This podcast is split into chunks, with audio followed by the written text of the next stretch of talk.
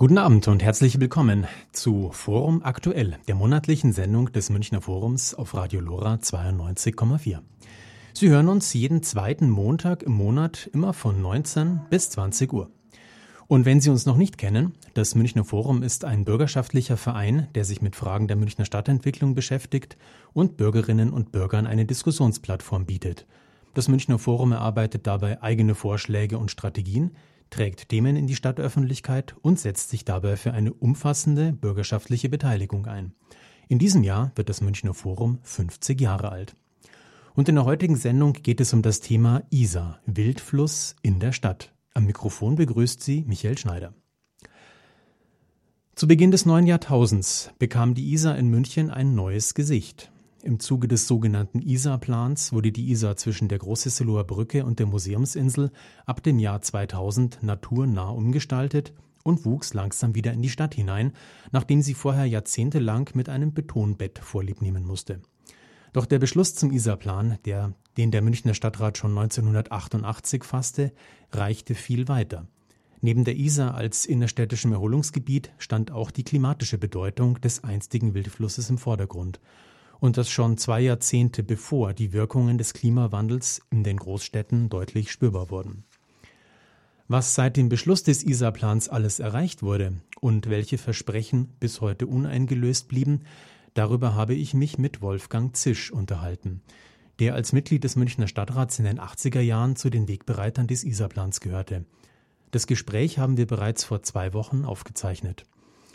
Gleich zum Einstieg habe ich Wolfgang Zisch gefragt, ob München damals beim Isar-Plan Vorbilder in anderen deutschen Städten hatte.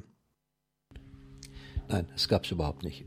Man hat, äh, man hat die Flüsse, die großen Flüsse immer nur, oder nicht immer nur, sondern äh, von der Seite der Verwaltung und von der Seite der Politik ähm, mehr unter pragmatischen Gesichtspunkten betrachtet.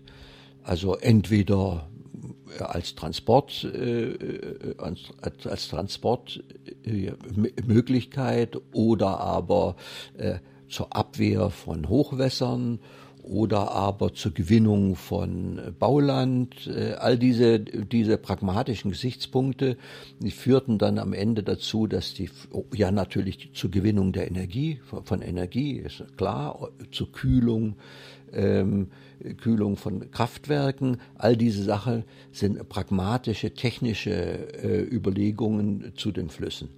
Daneben hat es aber immer wieder sehr starke Einsprüche gegeben. Ähm, dass man die Isar ruiniert, dass also die Heimat verloren geht, all diese Dinge. Theodor Fischer hat da zum Beispiel auch eine Bemerkung gemacht, dass er sagt, das sei eine der größten Bedrohungen für die äh, äh Landschaft, für die wunder, wunderbare bayerische Landschaft, dass man mit dem Fluss so umgeht, dass man ihn so reguliert. Also ähm, diese Einsprüche waren aber immer außerhalb der Politik. Die wurden sozusagen in die Politik hineingerufen, aber sind nicht äh, wirklich aufgegriffen worden. Man hat es auch gar nicht für möglich gehalten, dass man einen Fluss äh, in dieser Weise ähm, in einer Stadt äh, ähm, so umwandeln kann, dass die Naturnähe ein wesentlicher Bestandteil wird dieser Flusserfahrung. Das hat man gar nicht für möglich gehalten. Hat sich dann das Münchner Forum zu der Zeit überhaupt schon mit der innerstädtischen Isar befasst? Nein, das Münchner Forum taucht erst wesentlich später auf, nach, äh, und zwar in der Befragung der Bevölkerung.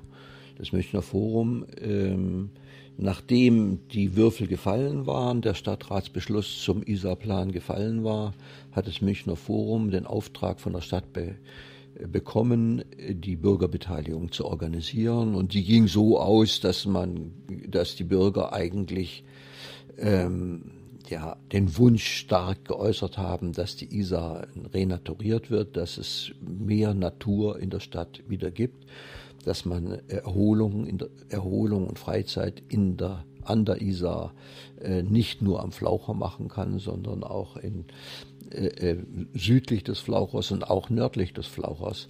Ähm, die Chancen, die der Fluss bietet, die, dass man die ähm, nutzt. Also das war eine sehr positive Geschichte. Mit Ausnahme ähm, der, der sogenannten, also der begleitenden, im westlich begleitenden Straßen, der sogenannten äh, Isar-Parallele. Ähm, da waren die die äh, Bezirksausschüsse etwas vorsichtig, weil sie Sorge hatten, dass dann der Verkehr nicht so fließen könnte und so weiter. Also, also diese Dinge, da waren die etwas äh, äh bedenklicher, aber auf der Ostseite waren sie, waren sie alle der gleichen Meinung, dass man was machen könnte. Der Stadtratsbeschluss von 1988, der hat ja wesentlich mehr umfasst als nur die naturnahe Umgestaltung der Isar. Ich habe es mir nochmal angeschaut, es waren vier große Punkte. Das eine die Isar-Raumgestaltung, das zweite die Isar begleitenden Bäche, das dritte die Neuordnungen und die Grünverbindungen und das vierte dann die Fuß- und Radwegverbindungen. Das, was ja die Münchnerinnen und Münchner heute davon im Wesentlichen erleben, ist ja der erste Punkt, die naturnahe Gestaltung des Isarraums. Was wurde denn aus den anderen drei Punkten? Vielleicht kann ich noch mal einen Punkt nachtragen, der jetzt gerade hier noch nicht aufgeschieden ist, nämlich die Frage der Klimaverbesserung in der Stadt. Das war auch ein großer Diskussionspunkt, der ähm, die Gesamtstadt eben betraf. Aber äh, aber an, an diesem Gesichtspunkt hängt zunächst mal auch die Frage der Umgestaltung der Isar, nämlich wie kann man ähm, die, die Kühle der Isar in die äh, Vorstädte mit hineintransportieren. Und das führt dazu, zu dieser Frage, wie kann ich, äh, was muss ich denn machen für die Erschließung der Isar? Also in diesen Räumen die die Belüftung mit organisieren können an den angrenzenden Stadtvierteln. Äh, diese Räume sollten natürlich auch ähm, für Freizeit und Erholung äh, ähm, eine Rolle spielen und äh, die Erschließung verbessern. Gleichzeitig war die, ist die Isar eben auch ein, ein, ein Element, das ja durch die ganze Stadt geht und von daher die Möglichkeit eröffnet, dass man Fuß- und Radweg am, an der Isar entlang organisiert, so dass man da durchkommt. Also eines der spektakulärsten äh, Entwicklungen ist da am Landtag. Dort ist die, eine Unterführung gemacht worden, da sind mehrere Millionen investiert worden, damit die Fahrradfahrer und Fußgänger nicht mehr über die Straße gehen müssen. Also und so ist das äh, ziemlich Schritt für Schritt. Ähm, diese ISA begleitenden Wege sind Schritt für Schritt tatsächlich organisiert worden und das ist leider nicht mehr kommuniziert worden als Ganzes, sondern es ist so sozusagen Schritt für Schritt ist eine ganze Menge an diesen ja an diesen Verbesserungen hat sich da einfach ereignet. Äh, der Stadtrat hat die Gelder bewilligt und das ist im Rahmen sozusagen dieser ganzen ISA-Aktion äh, dann äh, gemacht worden. Also das ist diese, diese Seite erlebt man höchstens so, als ob das ein natürlicher Wuchs wäre, als ob die Stadt sich irgendwie natürlich entwickelt. In Wahrheit ist es natürlich alles eine perspektivische Arbeit gewesen im, im Rahmen des ISA-Plans und ähm, hat ja einen Riesenerfolg gehabt. Gerade jetzt mit Blick auf das Stadtklima und die Bedeutung, die auch der Fluss dann hat dafür, dass eben Kaltluft auch in die Stadt einströmen kann, war ja das auch ein sehr weitblickender Beschluss. Ja, es war äh, insofern weitblickend, ähm, aber der Anstoß kam von der Technischen Universität. Die Technische Universität hat eine Untersuchung über äh, die Hitzeentwicklung äh, in den heißesten Tagen äh, im Sommer in München vorgelegt. Und in dieser, in dieser Studie wurde mit einmal erschreckend klar, dass in der Innenstadt ähm, die ISA jetzt noch gerade äh, es ermöglicht, dass diese beiden ähm, Wärmeinseln rechts, äh, östlich und westlich der Isar nicht zusammenfließen, äh, denn dann wäre eine Belüftung durch die Isar praktisch abge, abgeblockt worden. Das war als Gefahr dargestellt worden und auch mit Karten und äh, mit einem klaren Begleittext und das war auch ein Pate für den ISA-Plan. Also vorher hatte sie Technische Universität auf diese Gefahr hingewiesen und ich dachte, das muss unbedingt von uns aufgegriffen werden, da müssen wir unbedingt was tun. Und äh, das passt aber auch sehr schön ins Freizeit und Erholung, weil wenn man ähm, auf großflächiger Wasser äh, in die ähm, Isarauen lenkt, sodass also ein flaches Wasser äh, da äh, an den Ufern entsteht, dann ist natürlich auch die Wirkung, die Frisch, Frischluftwirkung wesentlich größer, die Kühlungswirkung wesentlich größer, als wenn man das in einem Kanal hat. Und äh, von daher ist das ein sozusagen ein ganz stark befördernder Gedanke gewesen von mir, dass man, dass man jetzt für die ISA was tun muss. Es gab ja zu der Zeit mehrere Anträge, die auch in den Stadtrat eingebracht wurden, von der CSU-Fraktion, von deiner Fraktion, das war die SPD-Fraktion. Wie viel Vorarbeit hatte denn auch das Ganze dann in den Fraktionen? Und war es so, dass im Rathaus da auch eine große Einigkeit bestand, dass man gemeinsam an der innerstädtischen Isar was zum Besseren verändern möchte? Also eigentlich nein. Ähm, als ich, ich habe ja ziemlich lange äh, mich mit der Sache beschäftigt ähm, und ich war ja Co-Referent des Planungsreferates und ähm, als ich das dem Uli Zech erzählte, dass ich meinte, dass man an der Isar was tun müsste, hat er vollkommen abgeblockt, gesagt, wow, Zisch, lass doch die Isar in Ruhe. Also diese, die Vorstellung, dass man da was machen könnte, war ihm fremd.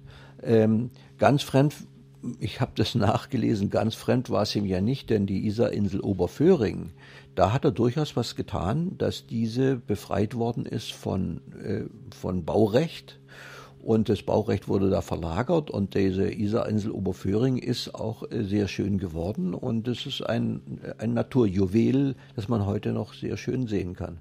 Aber ansonsten, dass man insgesamt die Isar anpacken kann, das war ihm fremd und das hat, hat er auch für nicht, für nicht für möglich gehalten.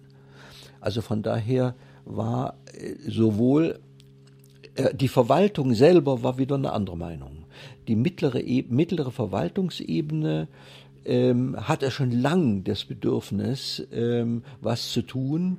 Und ich habe ja mit den verschiedenen Referaten, ich bin da hingegangen, ins Baureferat, ins Planungsreferat, ins Umweltreferat und habe mit dieser mittleren Ebene geredet, äh, vor allem die Stadt Gärtner äh, geredet und die hatten alle sofort Gedankenvorräte dafür auch, sodass sie also die mich auch sehr stark unterstützt haben.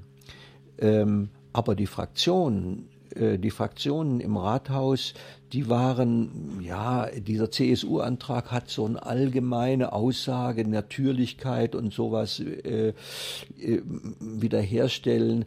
Das war unkonkret, sozusagen ein, ein allgemeiner Wunsch, der da äh, formuliert worden war, aber, aber der hatte keine, der hatte kein, kein Biss, der konnte, an dem konnte man nicht entlang arbeiten. Und es war mir klar, man, man muss, wenn, wenn man einen solchen Antrag macht, muss man ihn so machen, dass man entlang arbeiten kann. Also dass da viele Punkte sind, an denen viele, viele Beteiligte ihre äh, gedanklichen Fähigkeiten und ihre, ihre sozusagen Gedankenvorräte dort mit einbringen können. Denn sonst wird, kann da nichts draus werden. Wenn man allgemein sagt, macht die Natürlichkeit besser, äh, das ist einfach zu wenig. In der Fraktion selber war das ähm, zunächst mal mit Befremden aufgenommen worden. Also die Fraktion hat gedacht, ah, was ist da los? Aber es war ein Glück, dass Dietmar Käse, der damalige Fraktionsvorsitzende, eben äh, der Meinung war, ja, etwas Gesamtes für München zu tun, äh, auch gerade der, auf der Naturebene, das glaubte er, das sollte unterstützt werden. Und das war entscheidende, der entscheidende Punkt, dass er äh, da gesagt hat, das sehr unterstützt hat, den Gedanken. Ganz abgesehen davon war auch war auch bei uns die Verwaltung. Wir haben ja auch eine Verwaltung in, äh, sozusagen in der Fraktion. Auch diese Verwaltung war voll auf meiner Seite und äh, hat das voll unterstützt. Die Fraktion war etwas zögerlich, aber dann ähm, hat sie gesagt, okay, das machen wir. Und hat äh, zehn Jahre später haben wir dann noch eine Pressekonferenz dazu gemacht. Ähm, aber äh, Kronawetter hat dann hat das dann auch unterstützt.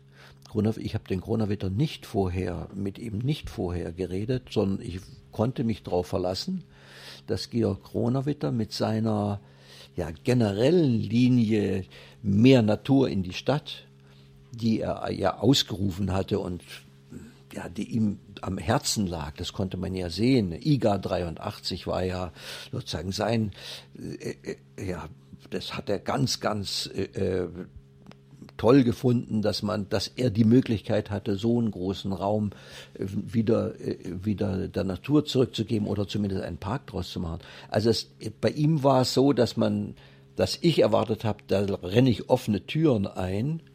Und ich habe ihn dann auch gebeten, er möchte doch eine Pressefahrt äh, da organisieren lassen. Und das hat er zunächst mal gesagt, wir werden mal, mal schauen. Und dann hat er äh, die Weisung gegeben, wir machen so eine Fahrt. Also der Zisch hat, mir dich, hat mich da gebeten, da eine Pressefahrt zu machen. Ich finde das sehr gut und das machen wir. Also es war keineswegs so, dass das ähm, ganz unproblemlos war, aber jeder, der irgendwie ein bisschen sich damit auseinandergesetzt hat, hat gesagt, ja, das ist eigentlich eine ganz äh, wichtige Angelegenheit. Das sollten wir tun. Wie war es dann 1988 bei der Abstimmung im Stadtrat? Welche Fraktionen haben dann für den ISA-Plan gestimmt? Einstimmig. Also ähm, da war es dann ganz klar. Äh, die, der, der Antrag der CSU-Fraktion, der dann ja auch zum ISA-Plan, das war ein Antrag Natur in die Stadt insgesamt so. Also und da war ein, ein Unterpunkt, äh, war ähm, die, die Isar natürlicher zu machen. Ähm, das war von der CSU-Fraktion, die, die, das war ja auch dieser Antrag wurde damit, dieser Antragsteil wurde damit aufgenommen in den Isar-Plan. Also äh, CSU, dann das war ein halbes Jahr vor meinem Antrag gewesen. Ich war Mai 85 und das war irgendwie Ende 84, November 84 ähm, war dieser CSU-Antrag.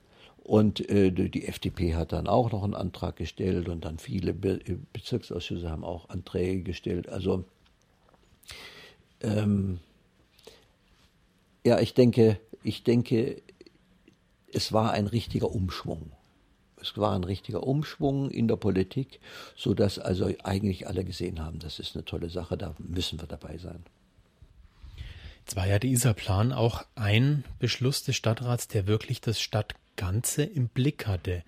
War das auch eine Besonderheit dieses Moments, dass man einen Beschluss von einer solchen Tragweite auch noch treffen konnte oder würde so etwas heute auch noch möglich sein? Also, so wie ich jetzt die Stadt beobachte, ähm, hat sie sich mit der Stadt, mit der Gesamtstadt nicht mehr äh, so stark beschäftigt. Also die Politik, die Politik äh, zieht sich auf mehr aufs Quartier zurück und äh, die Gesamtbeschäftigung mit der Stadt äh, wird für eigentlich für unmöglich gehalten. Für zu, die Stadt ist zu groß, als dass man noch insgesamt heißt es, dass, als dass man noch insgesamt über sie reflektieren kann. Das rächt sich fürchterlich, ähm, weil, weil schon alleine die Twin Towers in der Ludwigstraße zeigen an, dass man äh, ein Weltkulturerbe, ein mögliches Weltkulturerbe ruinieren kann, indem man einfach, äh, einfach was hineinbaut.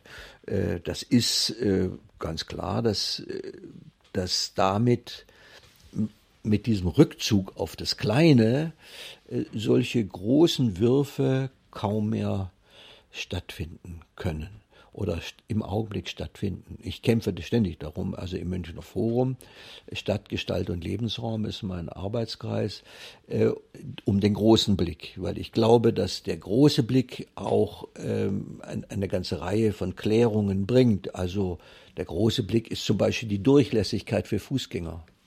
Äh, das ist ein ein gesamtstädtisches äh, Anliegen, das eigentlich äh, gesamtstädtisch betrachtet werden muss. Das ist nicht nur eine Frage der, der untersten Ebene, äh, die dann sagt, da wollen wir aber auch gehen, sondern es muss von vornherein auch so geplant werden und es muss auch durchgehalten werden. Nicht die Straßen einfach gesperrt werden für Fußgänger oder und, äh, aufgegeben werden. All, all dieses passiert ja ständig.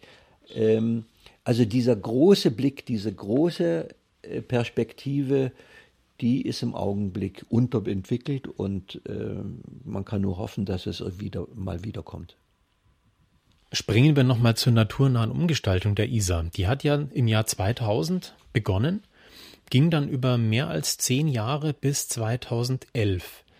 Allerdings nur von der Großhesseloher Brücke bis zur Museumsinsel. Warum eigentlich nur bis dorthin? Also der Isar-Plan ist die gesamte, hat, hat die gesamte, äh, gesamte Stadt ins Auge gefasst, also den gesamten Fluss im, äh, ins Auge gefasst. Das Planungsreferat äh, übernahm, also der, es bildet sich ein Arbeitskreis in der Stadtverwaltung und ähm, in diesem Arbeitskreis hat das Planungsreferat die konzeptionelle Entwicklung ähm, der Isar von, vom Süden bis zum, zur Reichenbachbrücke ähm, übernommen, äh, die Vorbereitung übernommen für die Wettbewerbe dann und, ähm, und also die Konzeption dafür. Das andere wurde dem Baureferat übergeben. Nun fehlt im Baureferat ganz generell ähm, eine perspektivische Abteilung. Die haben das überhaupt nicht, sondern die haben halt, äh, die sind zuständig, zuständig, dass eine Straße richtig gemacht wird oder sowas, aber sie, äh, es gibt keine perspektivische Größenordnung. Von daher ist diese Übergabe, äh, die in der Verwaltung vorgenommen worden ist, ist diese Übergabe zerbröselt am Baureferat. Nicht, dass das Baureferat da nichts getan hätte, das ist nicht richtig, wäre nicht richtig, aber was Großes haben sie nicht getan. Also zum Beispiel die Iflandstraße. Es ist eigentlich eine, äh, eine ganz große Option, die München hätte, ähm, dass man die Iflandstraße zurückbaut und da an der Isar nämlich wiederum auch ein, der Isar mehr Raum gibt. Äh, dort wäre auch eine tolle Fläche, ähm, um dort ähm, den Englisch, englischen Garten stärker äh, nach Süden hin zu erweitern. Ähm, das ist, dazu braucht es eine, eine große Entscheidung und das Baureferat ist dazu nicht in der Lage. Äh, aus Strukturgründen, nicht weil es nicht, das nicht wollte oder nicht prinzipiell nicht könnte, sondern sie haben gar nicht die Leute und gar nicht den Auftrag, äh, eine größere Entwicklung zu machen. Von daher ist der Norden ähm, unterbelichtet. Da, da wären ganz große Möglichkeiten, auch im englischen Garten äh, gegenüber der Isar, äh, dem englischen Garten etwas hinzuzufügen, nämlich die Isar hinzuzufügen, indem man da stärker drankommen könnte. Und wie schön äh, an den wenigen Stellen, wo es, wo das da möglich ist, also jetzt bis zum ähm, bis zur, zum Stau Oberföhringer äh, Wehr, ähm, da, da, sieht man auch, dass die Leute sich ganz glücklich damit äh, fühl, fühlen, wenn da eine Möglichkeit ist, an die Isar ranzukommen. Aber das ist da insgesamt kaum möglich. Und, äh, und da wäre natürlich wunderbarer Spielraum für die Isar, Isar ähm, für das Wasser, für, die, die, für Freizeit und Erholung und aber auch eben für Kühlung von der Stadt. Aber ähm, da gibt es ja jetzt äh, weitere ähm, Anträge aus der Stadt. Äh, wiederum auch der SPD hat, hat SPD hat nochmal einen Antrag gestellt und ähm, es gibt den ISA, ISA Plan 2 heißt das. Äh, da gibt es gerade auch eine Anfrage der Grünen. Äh, wo bleibt der ISA 2? Und ähm, da ist schon klar, dass da jetzt vielleicht was weitergehen wird. Hoffen wir jetzt mal. Wie viel Zusammenarbeit ist denn, war denn auch notwendig mit den Gemeinden im Landkreis München oder auch dann im Landkreis Freising, die an der Isar dran sind? Hatten die damals auch Interesse, sich quasi in das Projekt einzuklinken oder war das wirklich sehr Anführungsstrichen kleinräumig nur auf das Gebiet der Landeshauptstadt München gedacht? Ja, zunächst mal ist ja der Isar-Plan des Freistaates ein, ein Plan, der ja die gesamte Isar umfasst. Gar keine Frage. Also von, von der Quelle bis zur Mündung. Ähm, aber es tat sich, tut sich natürlich nur dann wirklich was oder schnell was, wenn dahinter die Gemeinden stehen. Ähm, und interessanterweise hat sich ja ein Gremium gebildet aus der CSU, ähm, mit Klaus Bäumler auch, der ähm, über die über die Stadt hinaus auch vor allem nach Norden ähm, hin eine Isar Allianz gebildet hat, so haben sie sich dann genannt und die äh, war wollten sich stärk, stärker koordinieren mit der Stadt ähm, und mit dem äh, mit natürlich dem Staatsministerium für Landesentwicklung und Umweltfragen. Also äh, die sind auch erfolgreich gewesen, stärk, mehr auf der Frage der, äh, und das haben sie auch stark bearbeitet, der Isar-Wasserqualität. Also das ist ja ein ganz großes Thema natürlich, dass wenn man Freizeit und Erholung auch befördern will, dann muss man natürlich auf die Wasserqualität achten. Und da hat sich sehr, sehr viel getan. Der Freistaat hat sehr viel getan dafür. Äh, die Stadt hat sehr viel Opfer auch gebracht. Und, ähm, und, da, und die Europa hat ähm, auch ähm, gefordert, dass die Flüsse wesentlich äh, besser, bessere Wasserqualität führen und hat also auch Kategorien da eingeführt, ähm, stark belastet, weniger stark belastet, vor allem auch äh, bakteriell belastet. Also die Klärung ist ja in München, ähm, da ist auch Dietersheim gebaut worden, die zweite, die zweite Kläranlage. Ähm, aber da hat man immer noch das Bakterielle nicht, äh, nicht im Griff gehabt und da ist jetzt inzwischen die Ultraviolettbestrahlung, die auch die Bakterien so stark zurückdrängt, dass es also eine, eine Wasserqualität ist, ist nah an der Trinkwasserqualität. Also und da hat auch dieser Arbeitskreis sehr viel sich damit beschäftigt und äh, viele Verdienste erworben. Wie gut war denn in der Zeit die Zusammenarbeit zwischen Freistaat Bayern mit seinem Wasserwirtschaftsamt und der Landeshauptstadt München? Zunächst mal war das Wasserwirtschaftsamt skeptisch und ähm, hat auch gedacht, äh, was mischen die sich da bei uns ein und äh, was müssen wir da machen? Äh, sollen doch ihre Sachen selber machen und so. Also das war, äh, das ist auch mit ein Grund gewesen, weswegen ähm, nachdem die Stadt ihre Konzeption entwickelt hatte für die Verbesserung der Isar und für den, natürlich, den natürlichen Lauf der Isar, gab es dann einen Stillstand. Äh, das lag am Wasserwirtschaftsamt. Aber dann gab es einen neuen, äh, einen Wechsel in, in der Spitze des Wasserwirtschaftsamtes und da änderte es sich radikal. Die sagten, das machen wir mit, das ist äh, ja genau in unserem Isar-Plan, das ist ja optimal und dann wurden die äh, auch mit einer Lokomotive, was sie vorher, äh, alle die mittlere Ebene wollte immer mitmachen, aber der Chef wollte nicht mitmachen. Und äh, der neue Chef hat gesagt, ja, das ist wunderbar, das machen wir mit. Und damit war auch das Eis gebrochen und damit ist auch dann ganz schnell auch die Klärung, wer zahlt was, gemacht worden. Und das Wasserwirtschaftsamt hat ja ja gerade diese ganzen Naturgeschichten und sowas sehr, sehr stark begleitet und auch äh, äh aus dem Wirtschaftsamt sind diese Baumaßnahmen, äh, diese wasserwirtschaftlichen Baumaßnahmen äh, sehr stark mitgesteuert worden. Erklärt das auch, dass jetzt die Zeit zwischen dem Beschluss des ISA-Plans 1988 und dem Beginn der Baumaßnahmen 2000 tatsächlich auch so lang war? Das ist der Grund. Das ist, ich denke, dadurch sind mindestens, also ich sage mal, zehn Jahre verloren gegangen. Ja, weil, weil, wenn die Kooperation nicht stattfindet, vor allem wenn in dieser rechtlichen Situation, äh, dann ist das sehr problematisch. Was uns auch geholfen hat, ist natürlich die Frage der hundertjährigen Hochwasser. Ähm, München, also der Fluss in in der Stadt äh, muss äh, 1300 Kubikmeter pro Sekunde durchlassen ohne Schäden. ähm, anzurichten an Bauten oder äh, ja in der Stadt. Und äh, das, aber mit jedem Hochwasser landet äh, Sand und Schlamm auf dem auf dem Hochwasserbett an, so dass das, dass der Durchlaufquerschnitt immer kleiner wird. Das heißt, es, kommt, es, ist, äh, es ist am Ende so gewesen, dass das hundertjährige Hochwasser nicht durch, nicht mehr durchkam und deswegen wurden ja nicht mehr durchkommen würde, ja, wenn es denn einträte. Deswegen waren zwei Maßnahmen, äh, die man machte. Die eine Maßnahme, den Sylvensteinspeicher erhöhen, die, die Mauer. Da waren, war auch die Stadt dafür, gesagt, das ist eine gute Maßnahme.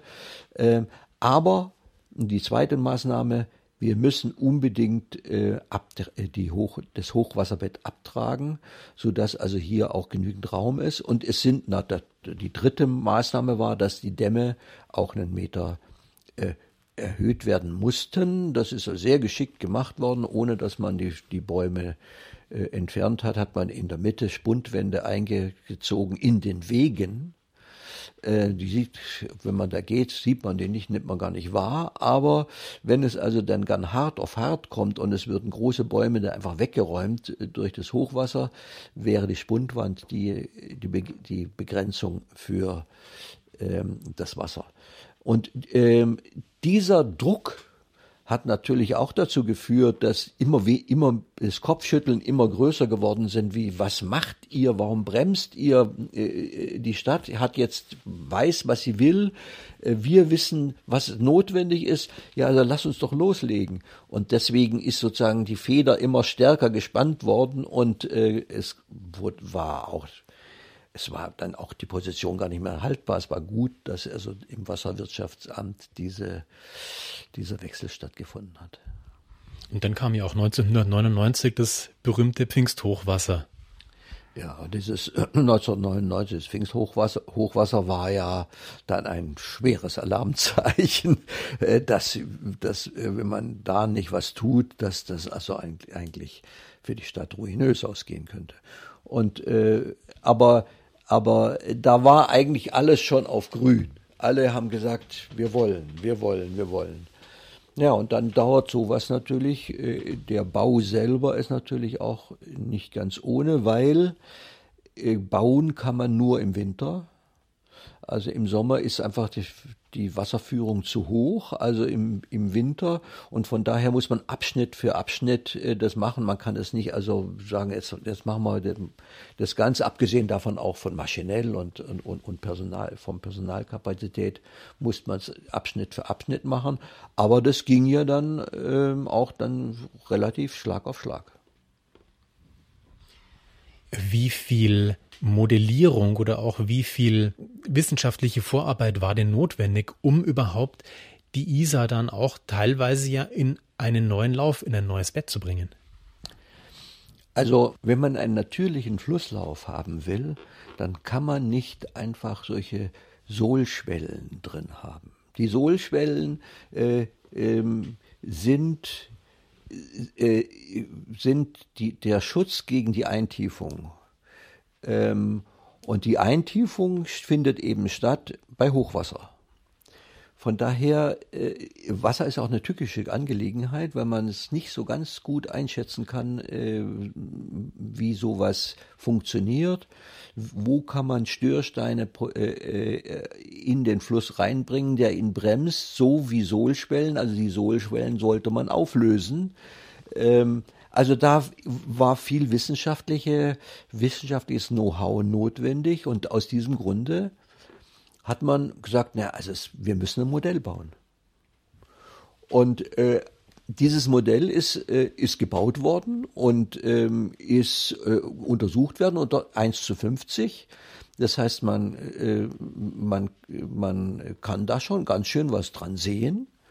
Ähm, und man kann also ganz genau auch die Wasserdynamik dort äh, modellieren. Ganz genau ist übertrieben, aber man kann es sozusagen abschätzen. Äh, ähm, all diese Dinge kann man damit äh, genau simulieren und das ist gemacht worden und das hat, hat natürlich den entscheidenden Einfluss für die Ausführung dann gebracht. Springen wir nochmal ein ganzes Stück zurück in die 90er Jahre, als klar war, es wird Veränderungen geben an der Isar. Die Isar wird auch eine größere Bedeutung haben als Erholungsfläche in der Stadt, ihre Uferbereiche. Was kamen denn da für Stimmen aus den angrenzenden Stadtbezirken? Ich könnte mir jetzt vorstellen, dass da nicht alle hellauf begeistert waren, wenn sie quasi schon den Run auf die Isarufer vor Augen hatten. Das ist zwar wahr, weil sie jetzt diese, dass da skeptisch da war, aber man muss ja äh, feststellen, der Flaucher war immer schon ein großes Freizeitziel, immer. Immer überlaufen. Wenn es, wenn es so schönes Wetter war, war immer der Flaucher das, was knallvoll war und der Flaucher selber, die, die Wirtschaft war immer, funktionierte dann wunderbar. Äh, also von daher ähm, kann man nicht sagen, dass äh, die die Isar erst entdeckt wurde für die Freizeit, indem, äh, als, als sie umgewandelt wurde. Man kann umgekehrt aber sagen, ähm, dass mit der Renaturierung die Fläche wesentlich größer war, auf der die Freizeit stattfinden konnte. Ähm, nicht nur Ballspielen, Fußballspielen, was was zum Beispiel ein, ein Punkt war, dass, sie, dass man gesagt hat, ja, ihr macht jetzt die Hochufer, macht ihr weg, das sind so schöne Wiesen, da konnten wir Fußball spielen. Jetzt mit dieser Umwandlung äh, dieser jetzt bis zur Corneliusbrücke, da ist ja tatsächlich was weggenommen worden von diesem Wiesen, musste was weggenommen werden. Da ist wesentlich mehr Freizeit und Erholung äh, möglich, als es früher nur am Flaucher war. Von daher ist es eine, eine Entzerrung. Und die Freizeitgesellschaft ist nicht deswegen entstanden, weil die Isar renaturiert worden ist, sondern umgekehrt, die Isar Renaturierung ist genau in diese Entwicklung mit hineingekommen und äh, insofern muss man mit der Freizeitentwicklung und deren negativen Auswirkungen umgehen und fertig werden.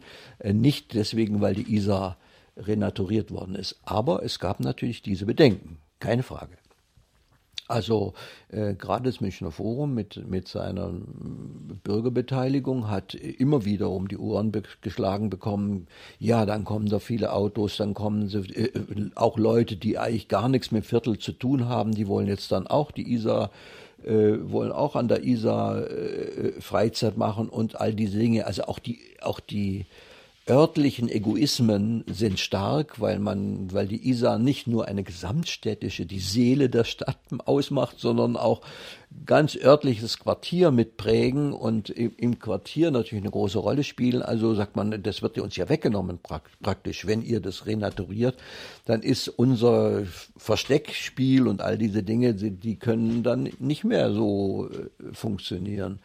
Ähm, und äh, diese, diese Sache ist bis heute ein Problem ähm, dass die örtlichen sagen, ja, ich möchte da, ich hab, früher konnte ich da an der Stelle äh, mich hinlegen und niemand hat mich gestört, also ein Buch lesen ganz, äh, ganz für mich und so.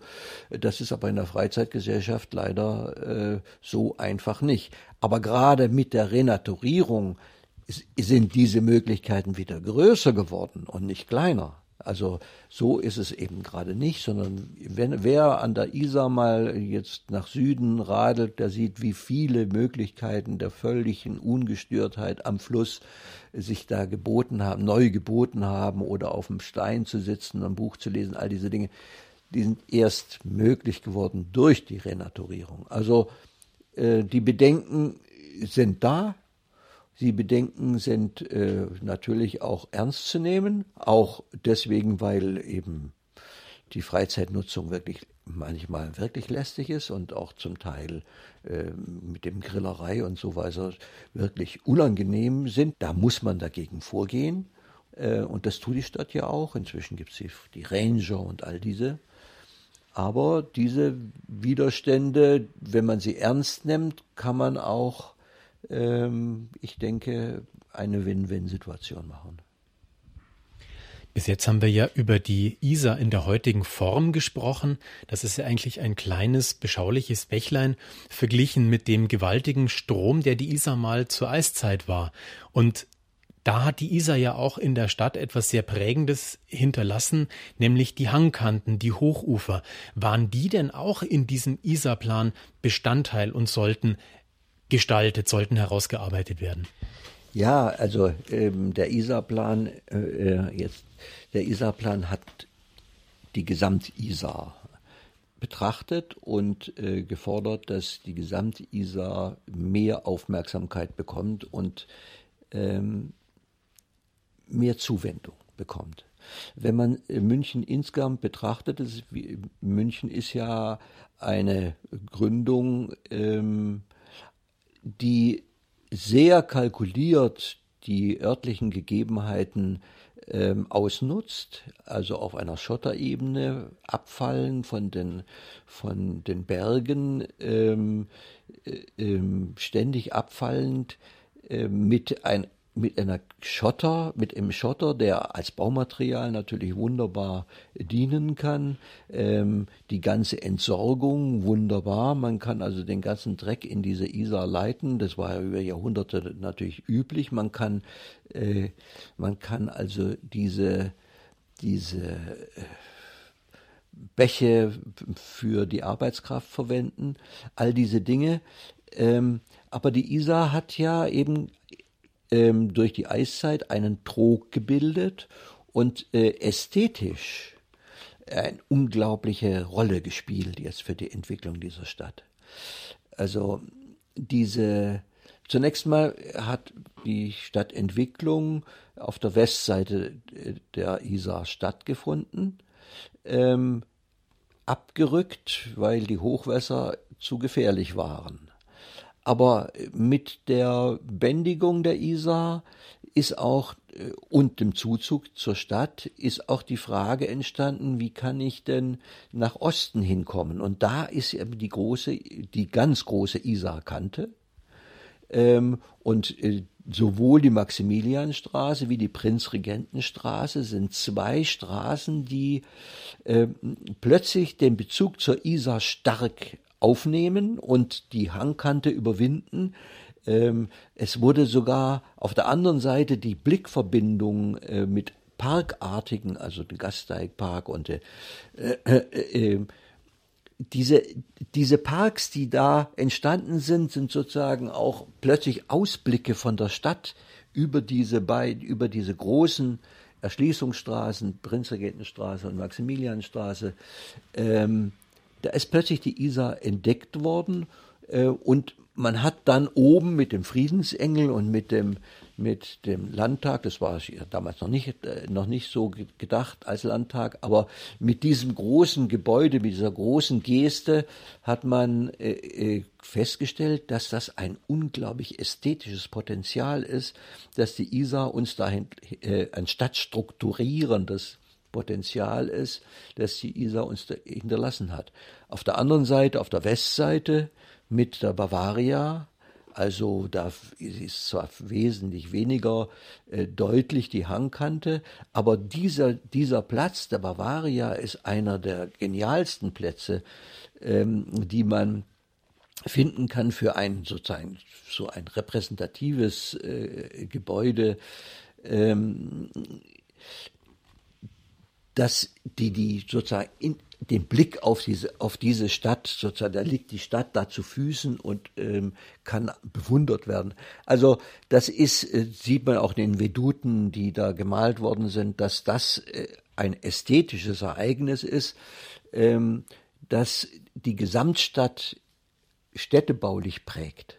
Und das ist eigentlich äh, schön, dass es im 19. Jahrhundert so, ähm, so aufgegriffen worden ist und die Begeisterung für die Isar war, äh, für, für die, die Stadt war damals mit der Isar riesig. Stadtverschönerungsvereine haben sich gebildet und äh, haben einen ganz großen Anteil äh, für diese Stadtqualität, die also an der Isar eben eine Stadtlandschaft mit, mit Stadtbausteinen, also den verschiedenen Gebäuden, die da äh, äh, errichtet worden sind, und einer Flusslandschaft.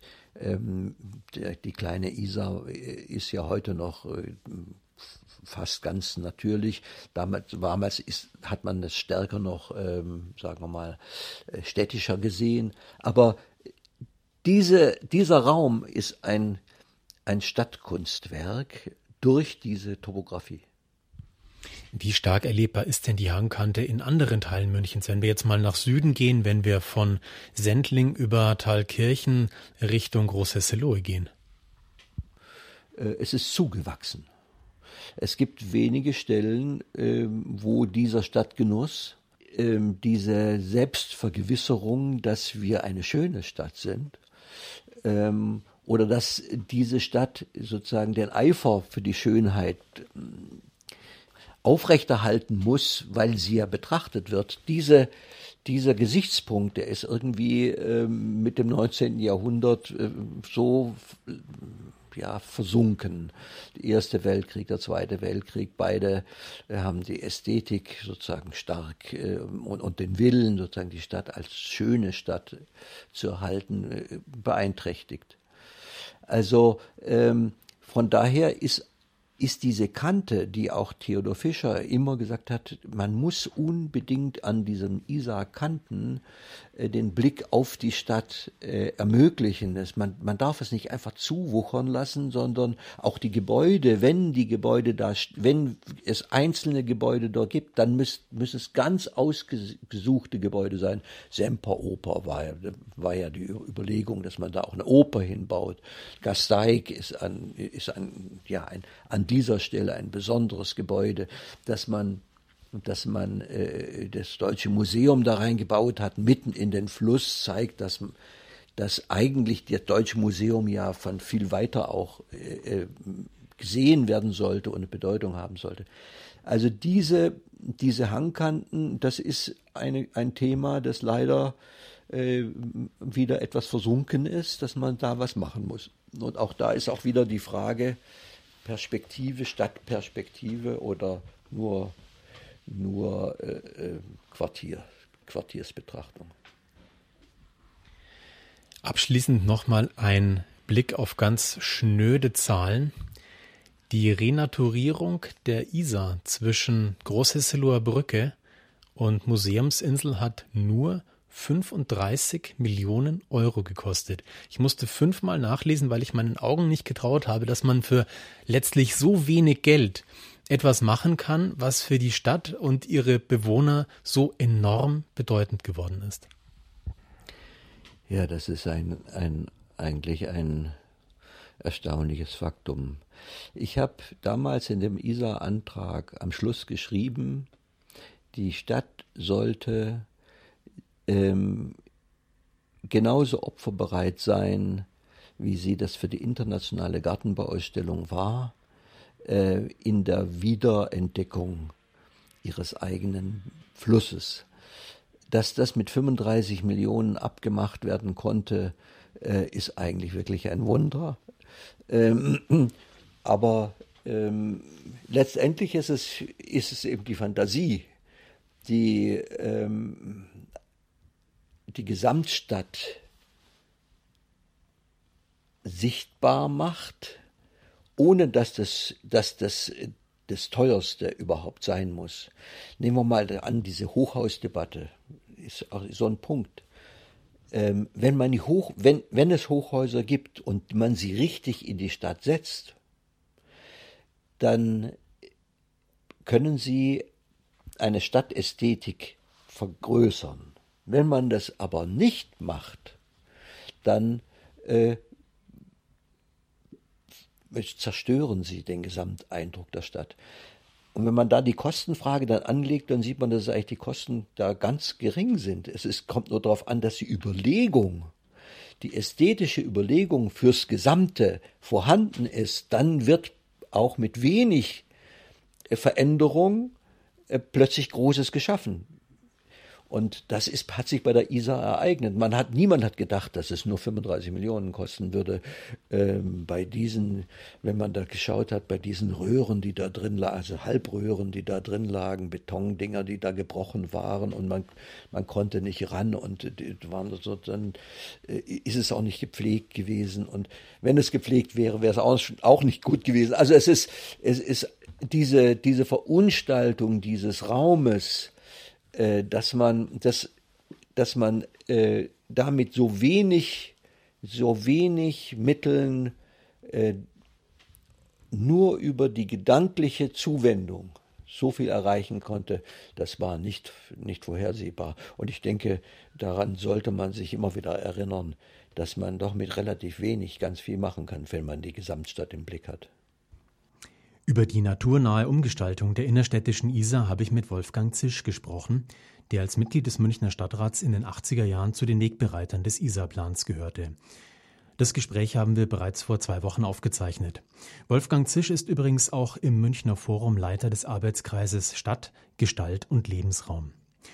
Unsere heutige Sendezeit neigt sich langsam aber sicher dem Ende entgegen. Wenn Sie mögen, hören Sie uns hier wieder am Montag, den 8. Oktober 2018 zur gewohnten Zeit um 19 Uhr. Für den guten Ton im Radio Lora Studio sorgte heute Günter Bauer und am Mikrofon verabschiedet sich Michael Schneider.